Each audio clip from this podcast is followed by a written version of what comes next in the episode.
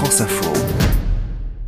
C'est quelque chose de froid avec euh, plein de fruits différents. Je pense à de la fraise, de la framboise, du citron, mais aussi un peu plus gourmand, on va dire. Vanille, chocolat, avec aussi peut-être euh, de la chantilly si vraiment là on est très gourmand. Toi, Marina, tu es rédactrice en chef des podcasts à France Info. Ouais. Tu veux nous parler euh, des glaces, de la glace Comment ne pas en parler euh, quand on parle de cuisine et, et, de vacances. Ça fait référence à quoi? Ça te rappelle quoi? Il se trouve que je suis née le 20 juin. Et quand j'étais petite euh, et que euh, on faisait des fêtes, soit avec ma famille, soit avec euh, mes copains, mes copines pour mon anniversaire, ma maman pensait tout naturellement à acheter des glaces. Sauf que on habitait dans une maison avec un frigo un peu vieux et qui marchait pas très bien et qui gardait pas les glaces bien au frais. Elles fondaient hyper vite et ça m'angoissait de ouf. Et du coup coup, euh, pour moi, la glace, c'est aussi ce souvenir un peu euh, ambivalent de euh, trop bien, on mange des glaces, et en même temps, je sais pas pourquoi, ça me provoquait une espèce de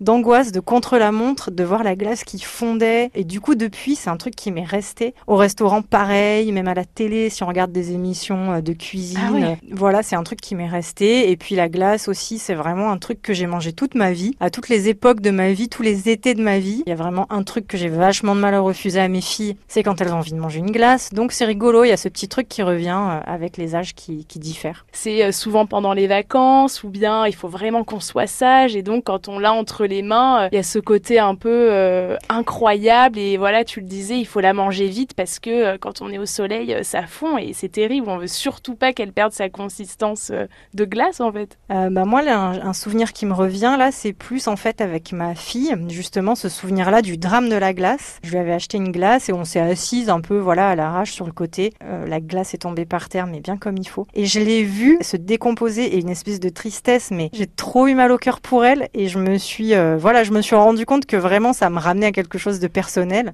et que je voyais ce que ça pouvait faire, cette frustration aussi d'enfant, euh, de la glace qui tombe. Bon, on est allé racheter une boule, quoi, j'ai craqué. Merci Marina. Avec plaisir.